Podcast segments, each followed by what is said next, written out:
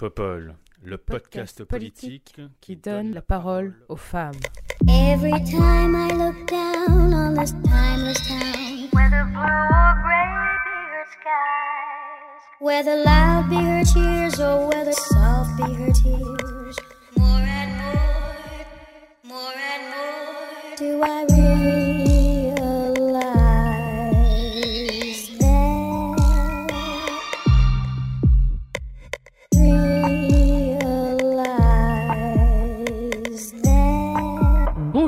Bonjour, bienvenue sur ce nouvel épisode de Popol.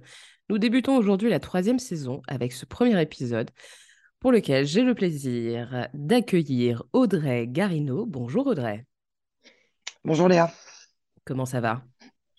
Eh ben écoute, euh, plutôt bien et toi? Ouais, ça va, merci.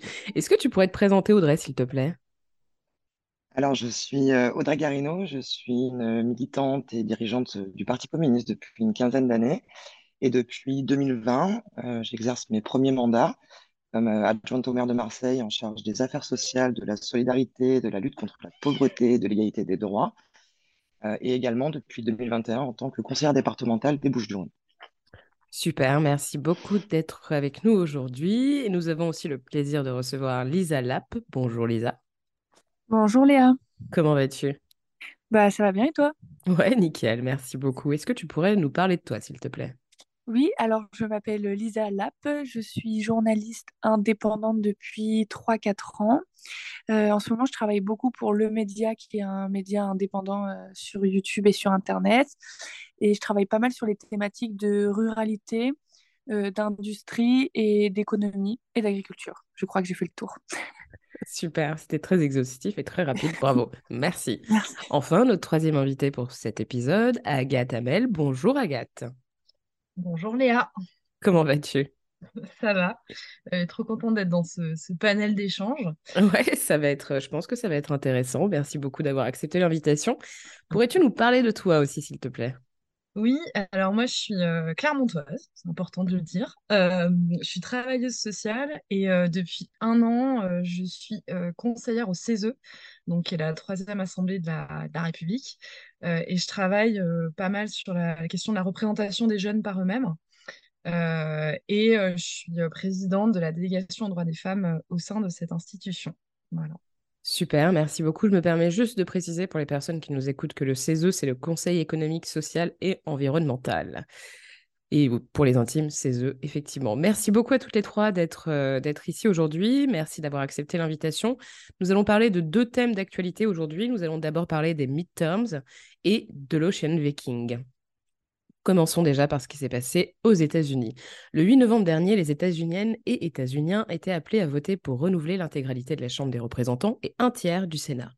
En plus de ces élections dites de mi-mandat, d'autres élections clés se sont également tenues dans 36 États afin de définir qui allait occuper le poste tant convoité de gouverneuse.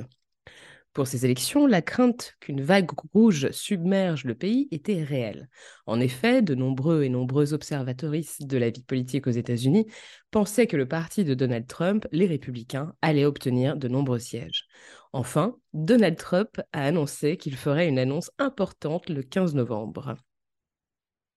Est-ce que ces résultats vous surprennent? Par ailleurs, même si la vague rouge n'a pas eu lieu, est-ce que l'on peut craindre un retour des républicains à la tête du pays en 2024 Si oui, est-ce que Donald Trump serait toujours le leader du parti alors que l'on sait qu'il a perdu de nombreux soutiens et que Ron DeSantis pourrait chercher à s'imposer? Enfin, quel avenir pour les démocrates? Qui pourrait se présenter à la primaire en vue de porter les couleurs du parti lors de la prochaine présidentielle? Alors je sais que ça fait beaucoup, beaucoup de questions un peu en vrac, mais je me disais que c'était important qu'on s'arrête un peu sur, euh, sur, ces, sur ces élections qui ont certes un impact sur le territoire états-unien, mais pas que, qui, ont bien entendu un impact aussi sur l'ensemble de la géopolitique et sur l'ensemble des questions internationales. Lisa, comment tu as un peu euh, analysé euh, ces élections de mi-mandat?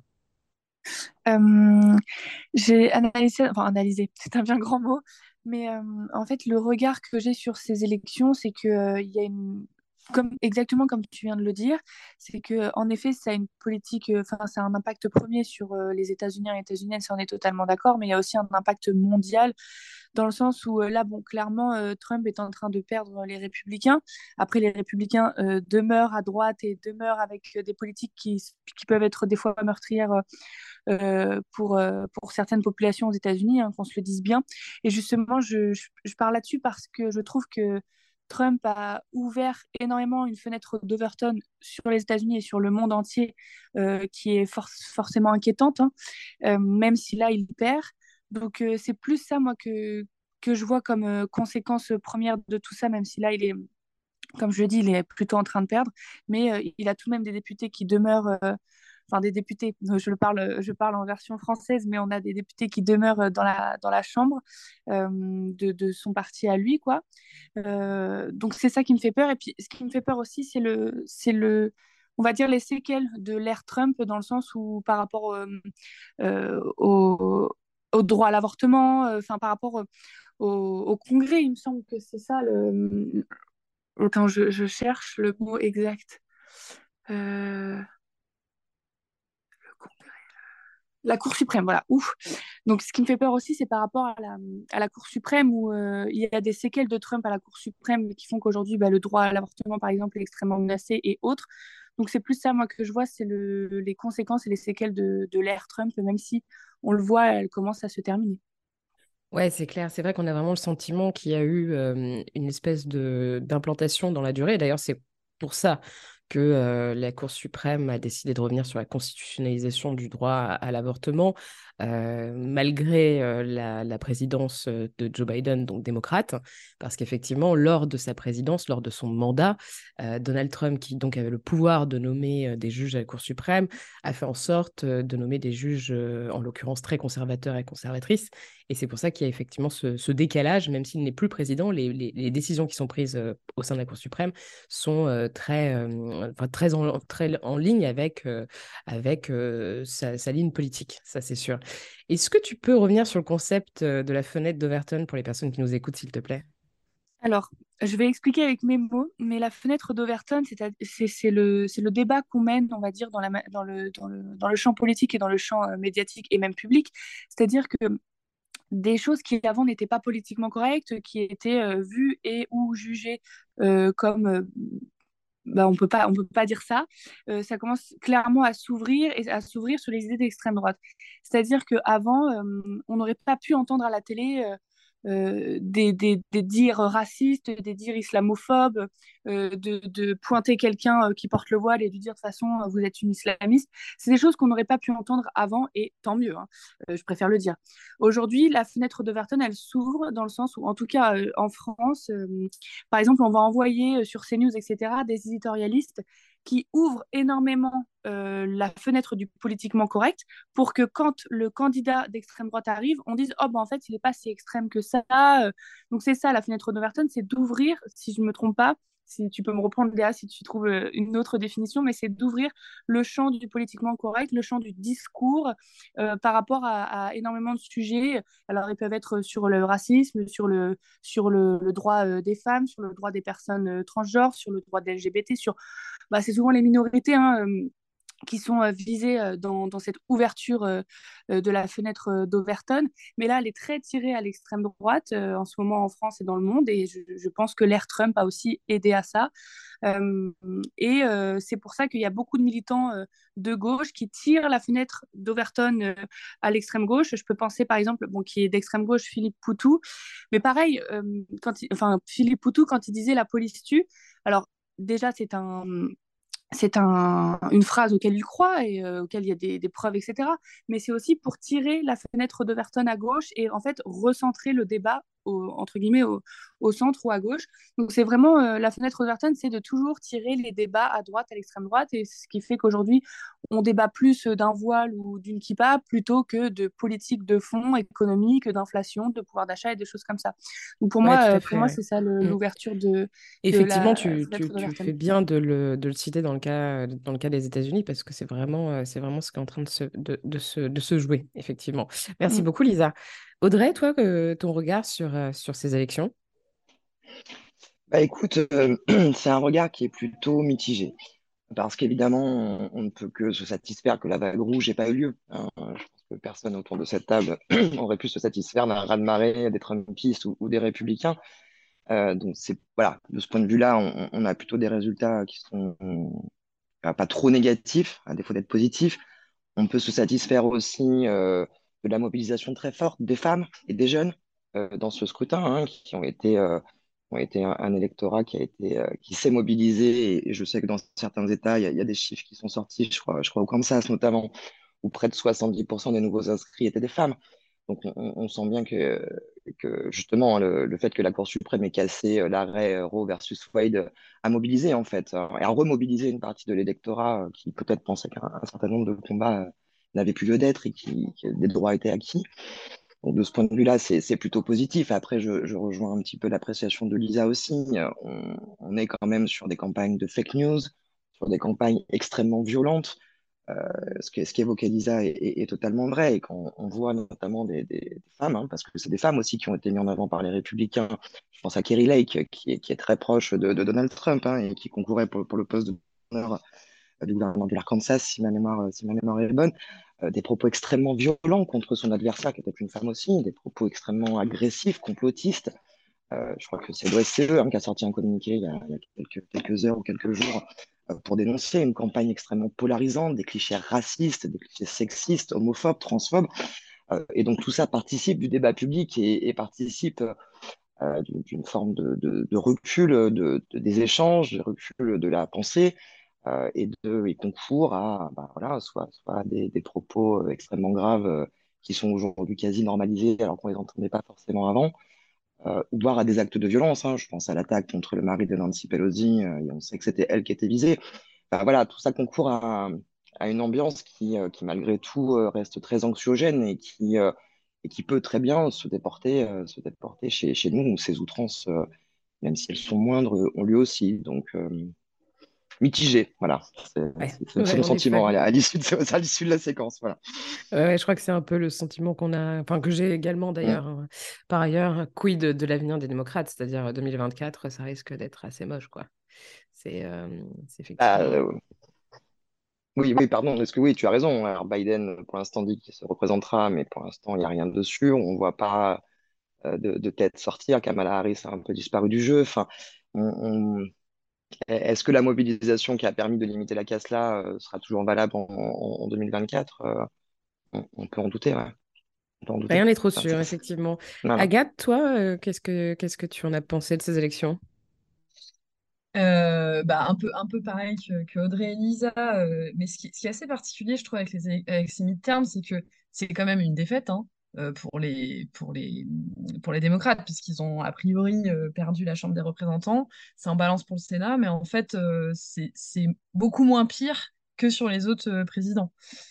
donc finalement, c'est une, petite, une petite victoire, mais à travers, à travers quand même une défaite. Donc ça, c'est un peu je trouve c'est un peu compliqué quand on est sur le, le système électoral français de comprendre, de comprendre un peu les, les, différents tenants et aboutissants de ces termes.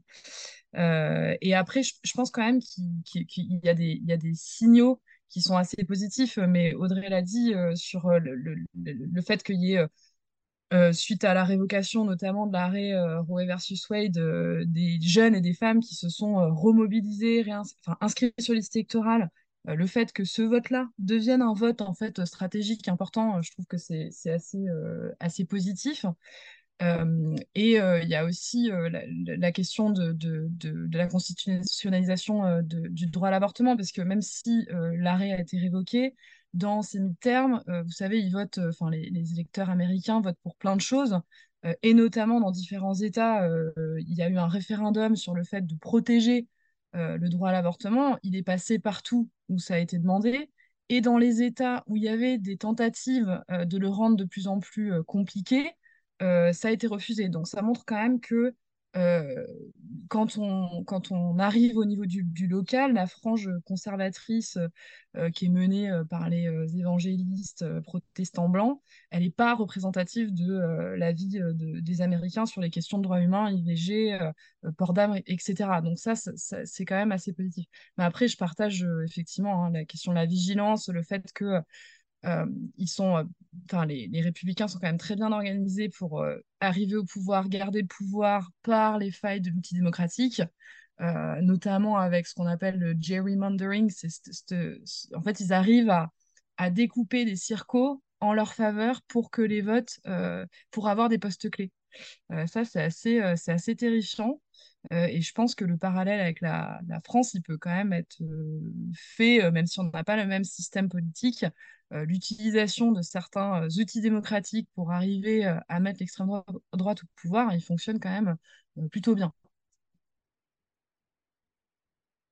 Ouais, en effet, c'est, c'est, c'est, ça, c'est certain. Et puis en plus, le, problème qu'on peut, qu'on peut souligner, c'est que même si là, on a cette, cette respiration démocrate pendant un certain temps, et tu fais bien aussi de souligner que finalement, effectivement, Joe Biden s'est pris traditionnellement, les midterms et, euh, amènent euh, au, Congrès euh, le, parti opposé, hein, ça c'est certain. Et c'est vrai que là, finalement, quand on prend les différents, enfin les, précédents présidents, américains, il n'y a pas eu un vote sanction aussi important par exemple, Obama avait connu effectivement un vote sanction très fort, Trump aussi, on s'en souvient. Donc, mais, effectivement, le, risque, c'est de voir quand même s'inscrire de manière durable dans la société.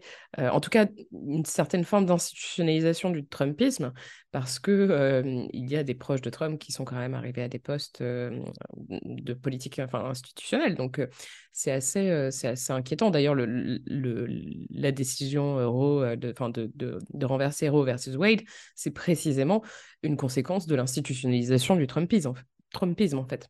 Euh, Lisa, tu voulais réagir? Euh, Oui, c'était bah, un petit peu lié, mais je voulais juste... je pense qu'en France aussi, il faut qu'on fasse attention au parallèle avec les États-Unis, dans le sens où leur gauche, c'est pas du tout la gauche française.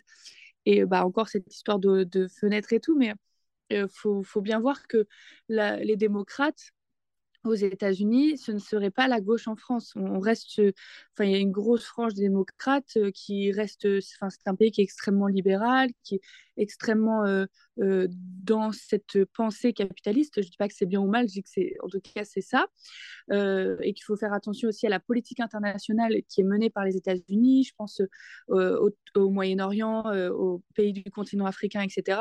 De de enfin, je veux dire, la, gauche française et la, gauche même mondiale, a, enfin, des pays occidentaux, a tellement peur euh, de, la vague républicaine et de la vague Trump qui a bah, forcément euh, bousculé beaucoup de choses et fait énormément peur et même des impacts à énormément de monde.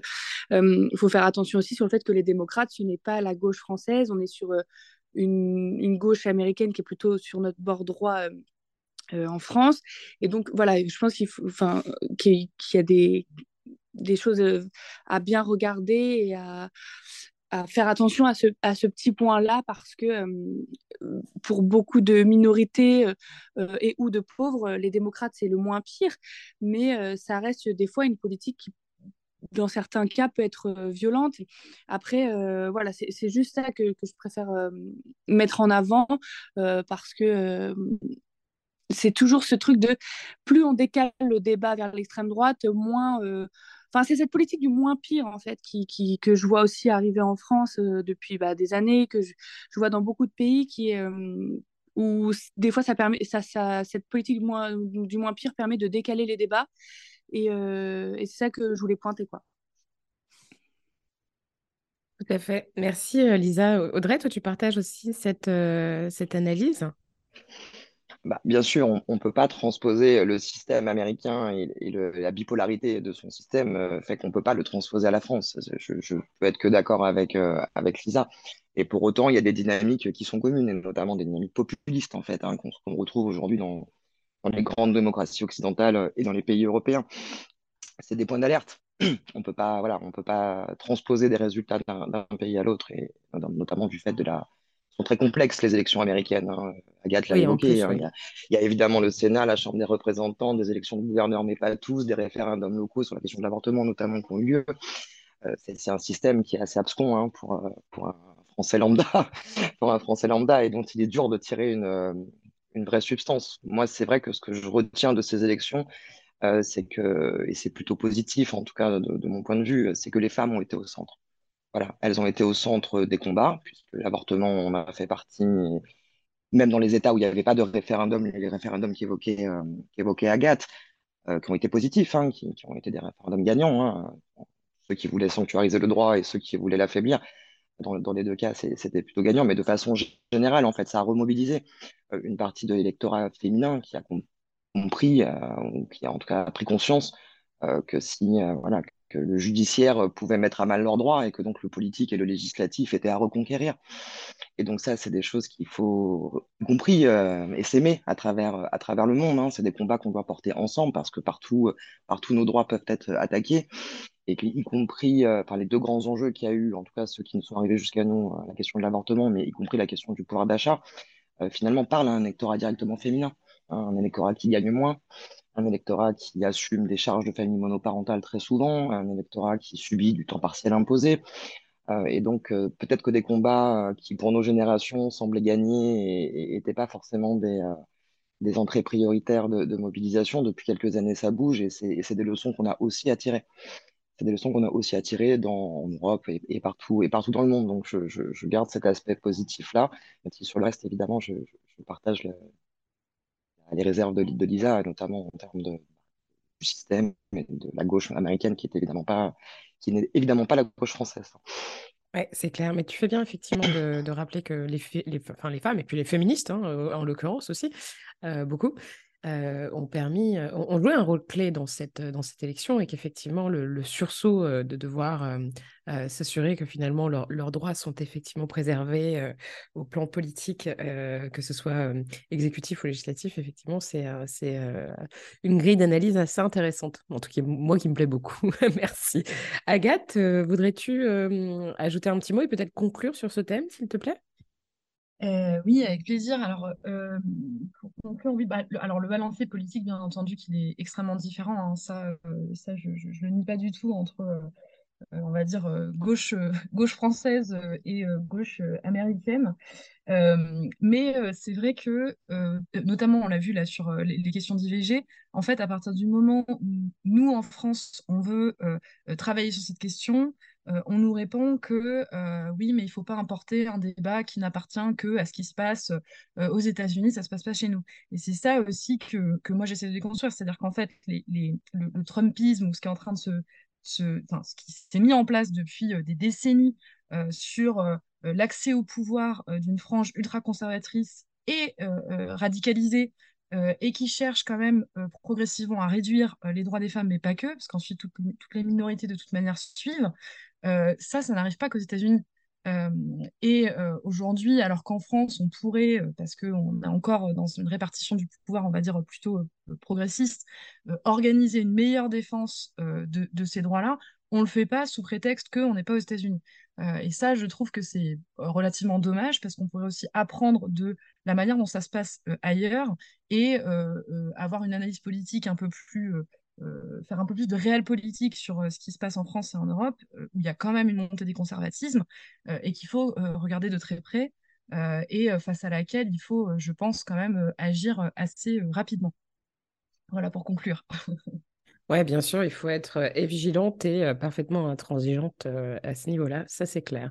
Mais d'ailleurs, il y a la question de la constitutionnalisation du droit à l'IVG qui revient. Il faudrait qu'on en fasse un épisode entier, je pense, de, de ce podcast pour, pour en discuter. Je vous remercie beaucoup. On va passer au deuxième thème, si, si cela vous convient. Alors, après... allons-y, ouais, merci. Après trois semaines d'errance en mer, l'Ocean Viking navire humanitaire de l'ONG SOS Méditerranée, a finalement accosté à Toulon avec 230 personnes à son bord. Trois semaines de détresse pour les personnes rescapées par l'ONG qui ont fait l'objet d'une véritable instrumentalisation politique. Un soulagement amer, comme le décrit SOS Méditerranée dans son communiqué de presse publié le 10 novembre. En effet, le nouveau gouvernement italien d'extrême droite, dirigé par Giorgia Meloni, a refusé d'accueillir le navire. La France a décidé de l'accueillir et dans la foulée, de l'annonce de cette décision, le ministre de l'Intérieur a indiqué au gouvernement italien que la France refusait d'accueillir les 3500 personnes qu'elle devait accueillir qui se et qui se trouvent actuellement sur le territoire italien. Par ailleurs, des contrôles renforcés ont été mis en place à la frontière entre l'Italie et la France. Depuis le début de l'année, près de 2000 personnes ont disparu en Méditerranée en tentant de rejoindre l'Europe. Les États européens préfèrent se renvoyer la responsabilité et conclure des accords avec des pays où les droits humains sont totalement bafoués au lieu de s'organiser afin de s'assurer que plus aucune vie ne soit perdue dans cette mer meurtrière. Les années passent et la situation ne s'améliore pas. La Méditerranée est un cimetière à ciel ouvert et nos responsables politiques sont plus occupés à malmener les migrants et migrantes qu'à trouver des solutions pour répondre à leurs obligations internationales. Quel est votre regard sur cette situation et que pensez-vous de la réaction de la France? Je me tourne vers toi, Audrey, parce que, étant à Marseille, je crois que tu as suivi de très très près cette question-là. Oui, oui, je l'ai suivi de, très près et effectivement, on a fait le choix, nous, à la ville, de, rattacher la question des, migrants et de leur accueil à ma délégation. Donc, de fait, c'est des sujets que je suis au quotidien et que là, j'ai suivi de très près puisque, le port de Marseille était aussi un port euh, envisagé pour permettre l'accueil de, de l'Ocean Viking, que nous connaissons très bien, puisque SOS Méditerranée a son siège dans notre ville. Qu'est-ce que ça m'inspire? Je pense que tu as bien résumé le débat. Hein. Ça m'inspire euh, beaucoup de colère, beaucoup de colère, un peu de honte aussi, euh, parce que parce qu'on voit bien qu'aujourd'hui ces débats ne traitent pas de la vraie question, hein, de, de, la dignité des personnes et de la dignité de l'accueil et du respect des lois, accessoirement, parce qu'il y a aussi des lois en fait qui existent et c'est pas juste des délires immigrationniste de responsables de gauche. C'est aussi des lois qui encadrent, hein, qui vont pas assez loin et, qui devraient être plus poussées, notamment du point de vue européen.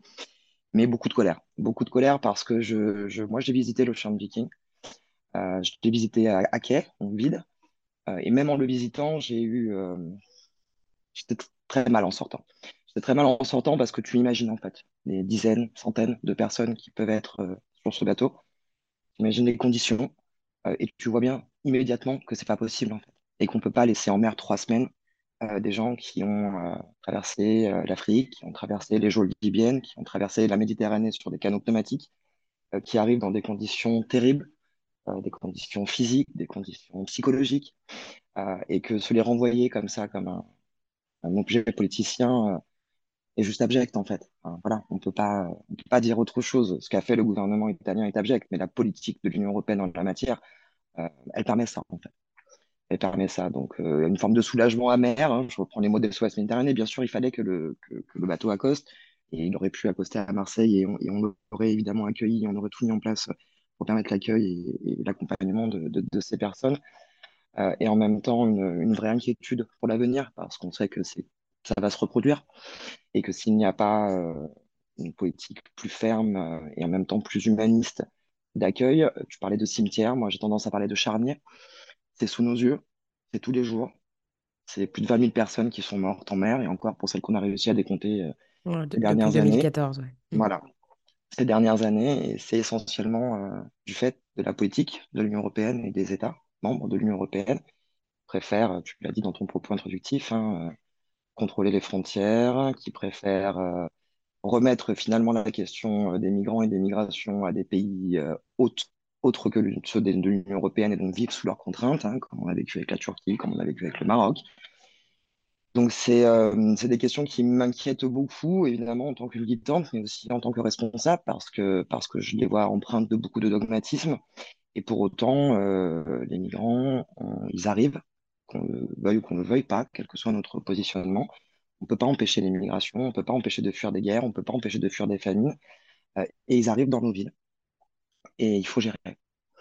Et aujourd'hui, les conditions d'accueil, au-delà même des conditions de sauvetage en mer, hein, les conditions d'accueil, elles sont indignes et elles ne permettent pas, effectivement, euh, d'accueillir dignement ces, personnes qui fuient.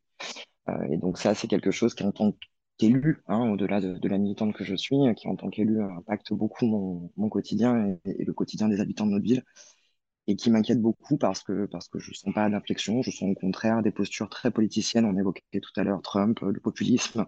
Et eh ben sur ces questions-là, en France, on est en plein dedans. Euh, des manifs là, Zemmour, Le Pen, euh, qui, qui se voilà, misère sur le monde, se précipitent à Toulon euh, pour exprimer toute leur haine. Euh, on est I'm Sandra, and I'm just the professional your small business was looking for. But you didn't hire me because you didn't use LinkedIn jobs. LinkedIn has professionals you can't find anywhere else, including those who aren't actively looking for a new job but might be open to the perfect role, like me. In a given month, over 70% of LinkedIn users don't visit other leading job sites. So if you're not looking on LinkedIn, you'll miss out on great candidates like Sandra. Start hiring professionals like a professional. Post your free job on linkedin.com/people today. On est dans une situation qui est inquiétante et qui euh, pose les villes en première ligne, en fait. Et les villes sont prêtes, par contre. Les, grandes villes de France, on est toutes membres de l'Envita, on est toutes membres de la plateforme des collectivités qui soutiennent SOS Méditerranée. Nous, on est prêts à accueillir et on est prêts à y mettre les moyens. Encore faut-il qu'on soit un, acteur considéré dans, dans ce débat-là.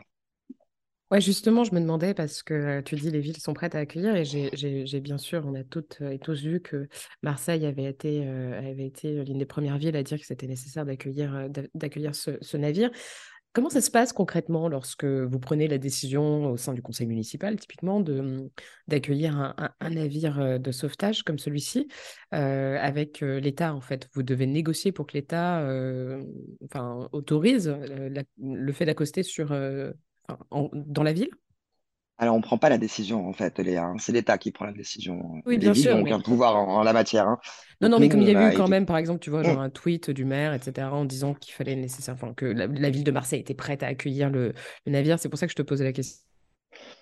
Ben, on se positionne en fait comme une, comme une ville accueillante. Après, on n'a on pas de marge de manœuvre et, ça ne s'est jamais fait. hein. C'est la première fois, hein, puisqu'en 2018, quand, à l'époque de Salvini, quand il y avait eu des, des situations assez similaires, la France n'avait pas accueilli. La France avait refusé. Donc, euh, je ne peux pas te dire comment ça se passe parce que, parce que ça ne s'est jamais passé. Euh, par contre, je, je, sais ce qu'on est capable de mettre en place et, notamment euh, de façon massive, hein, puisqu'on a vécu euh, ces derniers mois euh, l'accueil euh, urgent des déplacés euh, ukrainiens. Je sais ce qu'on est capable de mettre en place et je sais le rôle que les villes peuvent jouer en la matière. Mais encore une fois, sans pouvoir décisionnel. Nous pouvons être accompagnantes et faire en sorte que les conditions d'accueil soient le plus dignes possible sur, sur nos territoires. Mais tout ça se fait dans des discussions permanentes et des négociations évidemment permanentes avec les services de l'État. Ouais, On pas la main. merci beaucoup Audrey. C'était intéressant aussi d'avoir euh, effectivement ton regard euh, plus euh, local sur, euh, sur la situation. Agathe, j'imagine que comme nous, tu as suivi avec beaucoup d'attention euh, cette, euh, cette détresse, en fait, ces, semaines, ces journées qui passaient sans décision de la part de la France. Est-ce que tu penses que, parce que, bon, étant donné ensuite les décisions qui ont été annoncées par le ministre de l'Intérieur, est-ce que tu penses que c'était vraiment euh, une monnaie d'échange pour euh, le gouvernement français, de sorte à euh, refuser, typiquement, bah, parce que ça, a été annoncé, d'accueillir les 3500 personnes qui devaient être accueillies par la France et aussi de renforcer le contrôle aux frontières. Est-ce que le, gouvernement français a finalement saisi cette opportunité en quelque sorte en disant, bon, bah ok, on accueille le navire, néanmoins, on va durcir, on va durcir nos frontières et nos échanges avec l'Italie? C'est une bonne question. Je ne suis pas dans la tête de notre cher ministre de l'Intérieur, fort heureusement.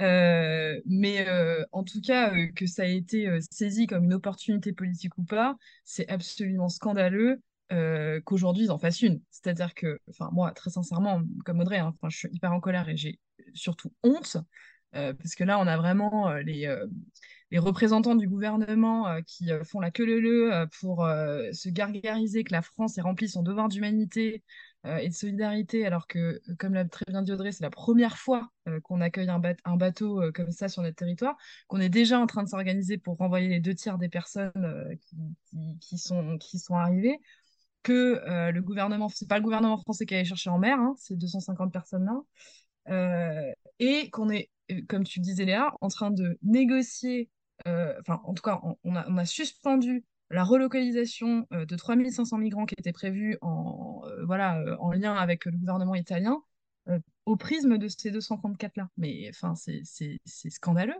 c'est honteux de, de, fonctionner comme ça et de faire ce type de déclaration. Sachant qu'en plus, Laurence Beaune a parlé de rupture de confiance avec le gouvernement italien, alors même que nous, la France, ça fait quand même huit ans depuis le début de la crise migratoire, entre guillemets, qu'on ne, on ne prend pas du tout notre part au, processus de relocalisation. On est euh, sur euh, des, écarts en termes d'accueil euh, par rapport à, à l'Italie, la Grèce ou même l'Espagne, mais qui sont, n'ont même pu être prouvés. Donc oui, je pense que, c'est clairement de, l'opportunisme politique, que ça montre aussi comment est-ce que le gouvernement se positionne, mais je pense qu'ils sont, ils nagent un peu en eau trouble, hein, Emmanuel Macron, parce que là, il y a, la, il y a le, le projet de loi euh, sur l'immigration qui va être euh, discuté Ouais, dans les prochaines je voulais en semaines. parler justement. Ouais. Mm. Voilà, donc euh, il est un peu euh, entre euh, devoir. De toute manière, il ne pouvait pas ne pas accueillir. Enfin, donc quelque part, il est un peu forcé à accueillir, mais en même temps, il décide sous Gérard, enfin, avec le, le, Gérard Darmanin de suspendre l'accueil des, des, autres personnes. Enfin, ça, ça me, enfin, moi, je, trouve que vraiment c'est honteux et je ne sais absolument pas comment cette histoire va se terminer, mais dans tous les cas, la solution, elle, elle, se trouvera aussi au niveau de l'Union européenne. Hein. Enfin, je ne sais pas si Lisa a prévu d'en parler, mais il y a vraiment un rôle crucial de l'Union européenne à, organiser euh, euh, un meilleur système de partage des demandeurs d'asile, parce qu'aujourd'hui, on n'arrive pas du tout. Et comme le disait Audrey, il faut qu'on y arrive. De toute manière, euh, ce n'est pas une question. Il y aura de plus en plus de demandeurs d'asile. Donc, il faut qu'on arrive à trouver un système équitable qui ne remet pas sur les pays du, sud de l'Europe, on va dire, la responsabilité d'accueillir tout le monde. En effet. Eh ben, écoute, c'était une très belle transition. Lisa, est-ce que tu veux nous parler du rôle de l'Union européenne dans, dans, cette, euh, dans cette situation? Alors, euh, oui, euh, si je peux me permettre de revenir un tout petit peu sur les sujets Bien sûr. dont Audrey et Agathe ont parlé. En fait, déjà, j'ai plusieurs choses à dire, mais je vais essayer d'être concise et rapide, même si c'est ça mériterait 4 heures de débat, enfin pas de débat, mais 4 heures d'explication. mais déjà, la première chose, c'est qu'il faut dire bravo tellement à SOS Méditerranée, hein, euh, le rappeler que SOS euh, Méditerranée, qui est une ONG comme euh, tellement d'autres associations, joue le rôle de l'État. je pense à plein d'associations féministes, etc. Mais c'est vraiment des, gens, des civils qui se sont, qui, endossent aujourd'hui le rôle fondamental de l'État et en sachant que SOS Méditerranée touche hein, des subventions des collectivités locales, mais zéro centime de l'État, c'est la société civile euh, qui paye ça et euh, elle a raison, hein, mais voilà, je, veux vraiment le marteler. Euh, bravo à ces ONG qui endossent le rôle de l'État surtout pour une puissance financière et mondiale comme on est. la deuxième chose que je voulais dire, c'est que aujourd'hui, pour moi, le débat, c'est pas l'immigration en fait, c'est pas les enjeux migratoires, c'est pas les flux de migration, etc. Pour moi, la question, elle est fondamentalement raciste en fait, parce que on a accueilli des dizaines de milliers d'Ukrainiens et à raison et a raison. Ces gens fuient la guerre, on est totalement d'accord. Euh, aujourd'hui, les, migrants dont, la France ne veut pas et l'Union européenne ne veut pas, c'est euh, les, migrations euh, maghrébines et africaines. et pour moi, la question, elle est fondamentalement raciste, vraiment. Et c'est pour ça que, j'essaye tous les jours, en tant que journaliste, de recentrer le débat parce que vraiment pour moi le, débat aujourd'hui qui est en cours il est raciste et de toute façon vous l'avez très bien rappelé Audrey Agathe et Léa il n'y a pas de de, voilà de, de soucis là-dessus. Euh, L'enjeu aujourd'hui euh, pour, euh, pour l'immigration maghrébine et africaine, c'est que oui, l'Union européenne évidemment va avoir son rôle à jouer là-dessus parce que je pense que il n'y a plus rien à attendre de, de, la France malheureusement parce que le prochain projet de loi immigration est, et d'une d'une dureté euh, rarement vue, euh, surtout par. Euh, enfin, c'est pas l'extrême droite hein, au pouvoir aujourd'hui. Hein. On n'est pas sur un. On est sur normalement un, gouvernement libéral, néolibéral. plutôt centre droit normalement je dis bien dans les bases maintenant on a des ministres qui viennent de la droite donc je trouve qu'il y a encore un décalage du débat et puis on essaye de faire croire aux gens euh, que l'immigration c'est leur problème alors que non. Euh, moi j'aime bien revenir au, fond, fondamental des choses et en fait aujourd'hui pourquoi on a de l'immigration en France? Alors déjà il n'y a aucune explosion de l'immigration hein, en termes de chiffres. On est un peu plus haut que dans les années 70. Après bon les années 70 c'était il y a 50 ans mais il va falloir comprendre alors je ne le dis pas à vous, c'est que je suis en colère, mais il va falloir comprendre pourquoi l'immigration augmente un tout petit peu, et je préfère le dire un tout petit peu, parce qu'en fait aujourd'hui, euh, vous le savez bien, mais on est sur des guerres qui s'amplifient, on est sur le réchauffement climatique qui s'amplifie, on est sur des exploitations, euh, enfin on est sur l'exploitation euh, des peuples et pays euh, pauvres par les pays riches. Aujourd'hui, si nous, on vit dans un pays riche, c'est parce que ces pays sont pauvres, et ça, je veux vraiment le rappeler. Donc l'immigration, elle vient pas de nulle part. Et il y a aussi cette idée que oui, les migrants, ils arrivent pour pour se faire euh, euh, plaisir, etc. Non, l'immigration, elle se fait dans la douleur. Quand on est capable de plonger euh, dans une mer qui fait des milliers de kilomètres, c'est qu'à un moment donné, l'immigration, elle se fait toujours dans la douleur. Il n'y a personne qui quitte son pays avec un grand sourire, en fait. Et, j'ai l'impression que, que, les débats se déplacent pour oublier tout ça. Ils viennent pour la richesse, etc. Non, non, en fait, c'est dans la douleur. Et ça, faut vraiment le rappeler. Si leur pays n'avait pas été exploité, ils seraient, ils seraient encore et voilà. Donc ça, c'est vraiment des, recentrages de débats, même si ce mot n'existe pas, que j'essaye de faire euh, tous les jours euh, dans mon métier. Mais euh, c'est très compliqué parce qu'il y a tellement d'idées reçues. Donc pour revenir au projet de loi immigration, on va accepter les migrants que s'ils endossent et si ils réalisent un travail, un métier dont il y a besoin de main d'œuvre.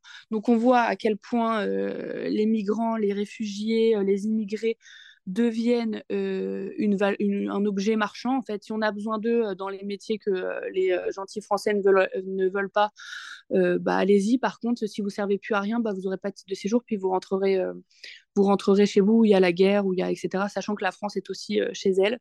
moi, je suis journaliste, mais j'ai quand même des engagements et des convictions, et je suis profondément internationaliste, clairement.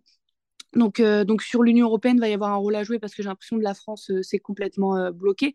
Mais sur l'Union européenne, malheureusement, j'ai peu d'espoir aussi, en fait. Parce qu'il y a de plus en plus de pays qui ont une politique dure, qui ont une politique très sévère par rapport à, l'immigration et une politique même raciste. Donc par rapport à l'Union européenne, il y a un gros rôle à jouer pour mettre en place des directives, des règlements sur une politique globale parce que, mais c'est pareil dans plein d'autres domaines, mais en fait, on est dans, un, dans une Union européenne où, enfin, on est sur un, système où les pays peuvent être contraints par, par l'Union européenne et des fois, c'est dans de, dans des, dans des bonnes choses. Et donc, sur l'immigration, en effet, pour moi, l'enjeu, il est au niveau européen de faire passer des choses en force, sachant que le Parlement européen n'est pas le même que le Parlement français. Euh, en termes de, politique, de, couleur politique. Donc il y a des choses qui pourraient passer euh, au niveau de l'Union européenne, ça on est totalement d'accord. Et, c'est vrai que s'il y avait une politique globale euh, sur l'immigration en l'Union européenne, ça pourrait ouvrir tous les pays et plutôt et au lieu de se disputer entre pays de l'Union européenne, bah, là tous les pays seraient obligés de, de faire de faire accueil ensemble. et puis là les conditions dans lesquelles sont arrivés, enfin là on est sur un énorme débat pour 230 personnes. Et c'est ça qui me choque en fait. 230 personnes qui ont juste besoin d'humanité, euh, qui partent dans la douleur. Et on, est sur un sujet d'actualité qui fait tous les bandeaux de BFM pour 230 personnes qui aujourd'hui sont parquées dans un centre fermé comme s'ils bah, comme s'ils avaient fait un délit ou un meurtre quoi, euh, ou un crime. Qui n'ont par ailleurs absolument rien demandé. Voilà. c'est clair. Euh, effectivement. Je ne sais pas si tu avais terminé, excuse-moi Lisa. Oui, si, si. Enfin, je, je veux dire, j'ai essayé d'être concise, même si c'était long, mais voilà. Non, non, mais tu fais très bien. Je pense qu'il est important de prendre le temps aussi de rappeler les choses. surtout tout, ce que tu disais, notamment sur le fait que on part rarement de gaieté de cœur, en fait. Hein. On ne quitte pas ses proches, sa vie, ses, parents, ses enfants, sa famille, par plaisir. Hein. C'est, ça, c'est sûr. Et je pense que c'est important de le rappeler. J'ai même du mal à comprendre comment les gens ne sont pas en capacité de l'entendre ici. Euh, ça, me, ça me dépasse, hein, vraiment, ça, ça, me dépasse. Je, je, ne comprends pas. Je, pour moi, c'est euh, c'est une véritable, une véritable question. Quoi. Enfin, je, ne sais pas comment on peut, on peut être autant, je veux dire, autant dénué d'empathie. C'est ahurissant, ahurissant. Agathe, tu voulais réagir? Ouais, je partage totalement ce deux poids, deux mesures et le fait qu'il soit raciste en fait. Aujourd'hui, on accueille des personnes qui sont identifiées comme faisant partie de notre ère culturelle ou civilisationnelle. Donc, on est en capacité de mettre en place un système d'accueil pour des centaines de milliers de réfugiés ukrainiens et ukrainiennes et, fort heureusement. Mais en effet, dès, que ça s'adresse à des pays plutôt du Sud, là, on n'a on a, pas de, d'examen sérieux euh, de, leur demande, donc, alors, que alors même que c'est un droit. Donc ça, effectivement, euh, je partage tout à fait l'indignation de Lisa. Et je voulais juste réagir sur euh, la question de l'Union européenne. En fait, bien sûr qu'il faut que l'Union européenne, on va dire, trouve un, nouveau système de, de, de, de réforme du droit d'asile qui permette de mieux répartir. Et c'est surtout que cette mauvaise gestion de la part de l'Union européenne, elle, isole des pays comme l'Italie, la Grèce, etc. Et elle contribue à faire monter euh, l'électorat d'extrême droite. Enfin, euh, clairement, aujourd'hui, la victoire de Mélanie, euh, elle est aussi due à cette gestion totalement catastrophique où on a laissé l'Italie toute seule gérer cette situation. Enfin, je pense que ça, nourrit, ça participe aussi à nourrir des sentiments ultranationalistes contre la, le, fonctionnement, enfin, contre l'Union européenne aussi, parce qu'on voit bien que par rapport à ça, bah, ils sont complètement laissés c'est tout seul, quoi. Donc, ça, ça, amène aussi, ça, ça nourrit, on va dire, un peu aussi la posture idéologique des, des, de l'extrême droite, quoi. Absolument, c'est bien vrai ça. Audrey, veux-tu peut-être conclure sur ce thème? Oui, non, mais je, partage euh, totalement ce qui vient d'être dit en fait par Agathe. Euh, évidemment que la, question, elle doit se résoudre au niveau européen. Elle doit se résoudre dans la question de la solidarité dans l'accueil des, différents, euh, des différents demandeurs d'asile dans, l'ensemble des pays de l'Union, mais elle doit aussi se résoudre dans l'harmonisation hein, du traitement des demandes d'asile, qui aujourd'hui euh, euh, reste une, un principe souverain national, et donc euh, il y a des différences de traitement très nettes. Je suis pas très optimiste, pour être, euh, pour être franche. Et je partage totalement ce que vient de dire Agathe. Euh, la, faillite euh, de l'Europe euh, et la faillite des États européens euh, à mettre en œuvre une politique qui soit adéquate, elle, engendre ça. Elle engendre la victoire des populistes, la victoire de l'extrême droite et l'augmentation l'augmentation de, ces débats assez, assez abjects. Et honnêtement, je, suis hyper content d'avoir ce débat avec vous aujourd'hui parce qu'en général, moi, ces débats, je les ai au conseil municipal. et c'est pas aussi facile. Hein. c'est plutôt très violent et, très, et très manichéen. Et donc, on a besoin de déconstruire. Voilà. On a besoin de déconstruire un certain nombre de choses. On a besoin de déconstruire que quitter son pays, c'est une violence, euh, que traverser la Méditerranée dans ces conditions, euh, c'est une violence, euh, et que donc, effectivement, on, a besoin de mettre en place, des cadres euh, qui permettent d'accueillir dignement. Et, euh, et, je crois que c'est Lisa qui l'a dit tout à l'heure, il n'y a pas d'augmentation euh, des flux migratoires, ou alors de façon extrêmement marginale. Il n'y a pas de crise migratoire en France ou en Europe. Il y a une crise de l'accueil. Et ça, c'est très différent. Parce qu'effectivement, aujourd'hui, on se polarise sur 230 personnes et les débats que, ça peut engendrer en, termes de sauvetage et, et de port sûr. Euh, mais la vraie question, c'est comment est-ce qu'on accueille sur nos territoires? Avec quels moyens? Dans une ville comme la, comme la mienne, on a à peu près 5000, 6000 demandeurs d'asile et 3, 3, seulement 3000 places de mise à l'abri. Donc, on, voit immédiatement le gap on voit immédiatement que les personnes qui arrivent, elles vont euh, soit euh, finir à la rue, soit finir dans des squats, soit tomber entre les mains de mafias, euh, et que tout l'enjeu, au contraire, c'est de donner un cadre pour permettre de les accueillir dignement. Et je dirais juste un dernier mot sur SOS Méditerranée, que je connais bien, qui fait un travail extraordinaire, et je ne sais plus si c'est Lisa ou si c'est Agathe qui l'a pointé, qui ne reçoit que quasiment, je crois que c'est 10 ou 15% de son budget qui est du fait de subventions des collectivités locales et notamment de, la ville de Marseille. Tout le reste, c'est la société civile. Euh, et ils ont besoin d'aide. Et ils ont besoin d'aide pour finir, pour continuer leur mission, parce que évidemment que les débats qu'on évoque ils sont importants, euh, mais ils vont pas se régler demain. Et ils vont encore moins se régler dans le cadre de la loi asile-immigration qui est en préparation. Euh, par contre, leur travail à eux, il est indispensable et il doit continuer.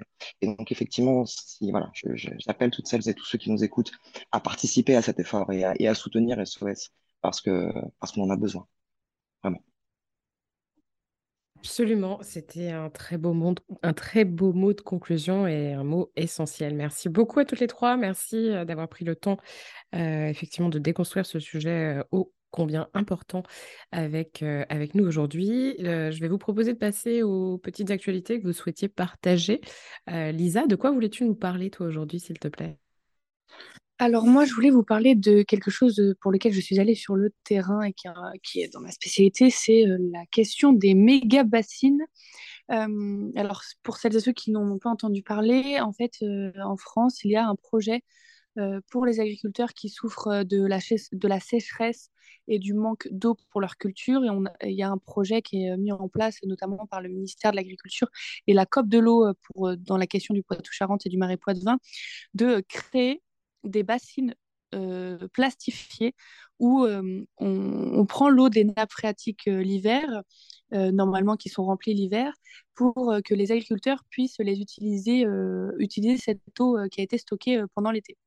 Euh, il y a eu une manifestation contre ces bassines euh, dans le Poitou-Charentes, à Sainte-Soline, dans les Deux-Sèvres, il y a maintenant euh, une ou deux semaines, il me semble que c'était il y a deux semaines, euh, qui a été fortement réprimée avec des blessés, etc. Il y avait 7000 manifestants. Il y a eu plus d'une soixantaine de manifestants blessés, des hospitalisations, euh, cinq, hospitalisations, il me semble. Voilà. Je suis allée sur le terrain parce que pourquoi ce projet euh, est contré hein, On pourrait croire, ah oui, c'est bien d'aider les agriculteurs. En fait, il y a énormément d'agriculteurs et de paysans qui sont contre ces bassines puisqu'elles font entre 8 et 16 hectares euh, c'est des, centaines de, terrains de foot qui sont plastifiés pour y mettre l'eau qui est déjà dans les nappes phréatiques. Et puis, euh, ces bassines, elles, permettent à 5 à max 10% des agriculteurs d'utiliser cette eau. Agriculteurs qui sont euh, dans un schéma d'agro-industrie pour ensuite exporter, euh, par exemple, le maïs qui permet donc le maïs qui a énormément besoin d'eau, qui permet d'exporter ce maïs à l'international. Donc voilà, dans une thématique d'agro-industrie. C'est pour ça qu'il y a beaucoup de paysans qui sont contre ces bassines parce qu'on assiste à un accaparement de l'eau et à l'aggravation de sécheresse. Pourquoi je veux parler de cette actualité? Parce qu'on on oppose très souvent écologistes et agriculteurs, et c'est déjà arrivé que des écologistes soient complètement à côté de la plaque sur la question agricole. Là, on parle de paysans qui sont contre ces, contre ces bassines, et on parle de la question de l'eau qui va être fondamentale, qui est déjà fondamentale. Et donc, c'est pour ça que je voulais en parler, puisque voilà, on assiste vraiment à un accaparement de l'eau. Alors, la question des bassines et de l'irrigation des champs est, très importante. Hein. Les petites bassines sont déjà utilisées et ça, il n'y a pas de souci. Là, on parle vraiment de projets méga industriels. Et pour terminer sur cette actualité-là, je voulais en parler parce que j'ai l'impression que c'est à la mode en ce moment d'utiliser une solution unique pour pallier des problèmes environnementaux. Donc, ça me fait penser aux voitures électriques, ça me fait penser à encore plein d'autres choses. Et c'est pas par une solution unique qu'on arrivera à pallier des problèmes environnementaux. C'est sur un mix et surtout écouter les gens concernés, écouter les paysans qui parlent de comment contrer les sécheresses. Donc voilà, c'est pour ça que je voulais parler de cette petite actualité. Enfin, grosse actualité même. En effet, on en a pas mal parlé ces, derniers temps, mais plus sous l'aspect sécuritaire, hein, encore une fois, mmh comme malheureusement un certain nombre de médias ont l'habitude de le faire. Mais effectivement, c'était un sujet assez, assez important et intéressant au demeurant, parce que pareil, moi j'ai découvert l'existence de ces bassines et j'ai dû me plonger un peu dedans, enfin pas dans les bassines directement évidemment, mais dans quelques écrits pour comprendre les enjeux. Et je pense que tu les as très bien résumés, donc merci beaucoup Lisa. Audrey, de quoi voulais-tu nous parler, toi, s'il te plaît? Alors moi, je voulais vous parler d'un sujet qui me tient à cœur et qui n'est pas forcément, qui n'est même pas du tout un sujet d'actu, euh, qui est un sujet assez euh, oublié. Euh, c'est la question du Sahara occidental. Ça peut paraître un peu décalé comme ça, mais en fait, il y a quand même des liens avec les débats qu'on a eus aujourd'hui. Le Sahara occidental, c'est un sujet qui me tient à cœur. J'ai eu l'occasion de visiter les camps de réfugiés il y a 4 ans maintenant. Les camps de réfugiés qui sont au milieu du désert, depuis près de 40 ans, avec près de 200 000 personnes qui vivent dans ces camps. Le Sahara occidental, c'est un sujet qu'on connaît peu en France. C'est une ancienne colonie espagnole qui, lors du départ euh, de l'Espagne, euh, dans les années 70, euh, a fait l'objet d'une occupation du territoire par le Maroc. Et en face, il y a peut-être quelque chose qui va vous évoquer, qui va en tout cas faire ressurgir des souvenirs, le Front Polisario, euh, qui a déclaré l'indépendance de ce territoire et qui mène euh, depuis 40 euh, ans maintenant une bataille pour récupérer ce territoire. Je voulais en parler parce que c'est le dernier territoire colonisé de l'Afrique. c'est un territoire non autonome, hein, comme le dit, comme dit l'ONU, dans lequel la décolonisation n'est pas terminée. c'est un territoire particulier, une bande au milieu du désert. 80% du territoire est occupé par, le royaume marocain. Il y a un mur qui partage ce territoire en deux un mur gardé militairement, très lourdement. Il y a une mission de l'ONU aussi qui est sur place depuis 31 ans maintenant, la MINURSO, avec euh, comme objectif euh, initialement partagé euh, la possibilité d'organiser un référendum sur l'autodétermination du peuple sahraoui. Mais ça fait 40 ans que ça bouge pas. Ça fait 40 ans qu'on n'en parle pas. Ça fait 40 ans qu'il y a une occupation, des réfugiés au milieu du désert, encore une fois, sans eau, sans possibilité de produire quoi que ce soit qu'il y a des prisonniers politiques, et je pense notamment aux 19 prisonniers euh, dits qui ont été emprisonnés au terme de procès euh, qui ont été condamnés internationalement, avec des aveux arrachés sous la torture, avec des privations des droits fondamentaux régulièrement dénoncées, notamment par euh, Human Rights Watch. et c'est un combat qui, quelque part, n'avance pas aussi parce qu'il est oublié. Et donc, c'est pas souvent que j'ai une carte blanche. Donc, aujourd'hui, je voulais m'en servir pour, voilà, pour pour rappeler aux Français que, ce combat, il existe, qu'il n'est pas très loin, qu'il y a des femmes, des enfants, des hommes qui vivent dans des conditions, dans des conditions qu'on n'imagine pas et qui en même temps ont une gentillesse, une bienveillance. Moi, j'ai passé deux semaines dans ces camps euh, qu'on n'imagine pas aussi, ou alors qu'on imagine quand on connaît bien, quand on connaît bien ces sujets. Accueil euh, royalement, j'ai envie de dire, avec une place, notamment des femmes, euh, assez incroyable dans un pays où la religion a une place aussi importante. Les femmes sont ministres, les femmes sont maires, les femmes gèrent les territoires, euh, notamment dans les camps de réfugiés qui se trouvent autour de Tindouf en Algérie, hein, puisque l'Algérie est, le premier pays euh, qui soutient euh, la cause sahraoui. et donc voilà, c'est rare et je pense qu'en partie, ce combat n'avance pas parce qu'il est méconnu, parce qu'il est dessus. Et pourtant, la France a un rôle indispensable, puisque la France a une place au Conseil de sécurité de l'ONU. et a la possibilité de faire respecter le droit international et notamment le droit à l'autodétermination des peuples. Donc voilà, je voulais me servir de cette euh, petite carte blanche euh, pour, pour, pour mettre un peu la lumière sur, euh, sur les conditions de vie des Sahraouis et sur l'oubli des pays européens de leur combat. Absolument, merci beaucoup Audrey. Encore, encore des personnes qui sont les objets, objets d'une instrumentalisation politique, notamment des, de la crise diplomatique entre le Maroc, en l'occurrence, et l'Algérie sur ce territoire. Et de la crise, de la crise, Léa, si tu peux me permettre, mmh on parlait des, de, flux migratoires tout à l'heure, est aussi un objet de la crise des flux migratoires. Parce qu'on se rappelle qu'en 2001, il y a eu une grosse crise à Ceuta et à Melilla, et cette crise, elle était liée au fait que l'Espagne avait accueilli le président sahraoui à l'hôpital pour le soigner. Et donc on voit aussi tout le lien avec le débat qu'on a eu tout à l'heure. Oui, absolument. Quand on laisse euh, les politiques migratoires aux mains de pays hors Union européenne, ils s'en servent aussi d'éléments de rapport de force pour d'autres sujets. Bien sûr. Merci beaucoup, Audrey. C'était euh, très intéressant et très important, effectivement, de revenir euh, sur, sur, cette, sur cette question. Enfin, Agathe, de quoi souhaitais-tu nous parler, toi, s'il te plaît? Je tiens à dire d'abord que c'est hyper frustrant de ne pas pouvoir continuer ces discussions sans des points soulevés par Lisa et Audrey, parce que vraiment, c'est des sujets qui sont quand même hyper en lien avec euh, ce dont on vient de parler. Euh, moi, je voulais vous parler de culture, mais pas la même que Lisa. Euh, je voulais vous parler d'un spectacle que j'ai vu il y a quelques semaines au théâtre Le Champ de Foire qui est à Saint-André-de-Cusac, à côté de Bordeaux. c'est un spectacle qui s'appelle Vierge maudite. c'est un spectacle politique, féministe, qui est vraiment incroyable. Euh, qui a été mis en scène par une, euh, euh, une, artiste que j'aime beaucoup qui s'appelle Inès Catignol. et c'est une pièce en fait qui part un peu des légendes du roi Arthur et qui a comme personnage central une femme qui s'appelle Hélène d'Astelin. Et ça parle un peu de sa, quête amoureuse émancipatrice.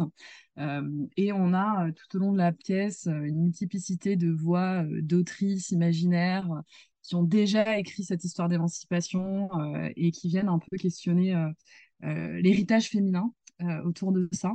Et ce qui est assez singulier, c'est qu'il y a également sur scène cinq brodeuses amatrices qui, en fait, au fur et à mesure du, spectacle, tissent, en fait, font de la broderie un peu en élément du décor et tissent la trame de l'histoire. Donc, on est vraiment sur une pièce qui travaille la question du...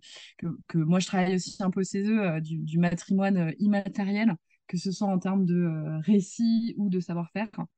Euh, voilà, j'avais un peu envie de vous en parler parce que je trouve que c'est un spectacle vraiment chouette euh, et j'espère qu'il va continuer de pouvoir aller dans, différents, différents endroits. Voilà, avec plein de femmes au plateau. Génial, merci beaucoup Agathe. Merci beaucoup à toutes les trois d'avoir pris le temps de venir parler avec nous de, ces deux sujets très importants et aussi de vos, vos petites actus, grosses actus même, disons, et ou coup de cœur. Je, je, vous dis à bientôt. Je vous rappelle que bah, là, on, on, commence, on débute la troisième saison donc, de Popol. Je vous rappelle aussi que depuis le mois de juin, Popol se décline en newsletter. Je vous invite à vous, à vous inscrire sur Popol Post et à nous aussi nous envoyer vos petits commentaires à travers l'adresse mail que vous retrouverez sur, sur, la, sur la newsletter. N'hésitez pas aussi à recommander ce podcast autour de vous, à mettre des étoiles. Tout ça, tout ça. À très bientôt et merci encore de votre fidélité.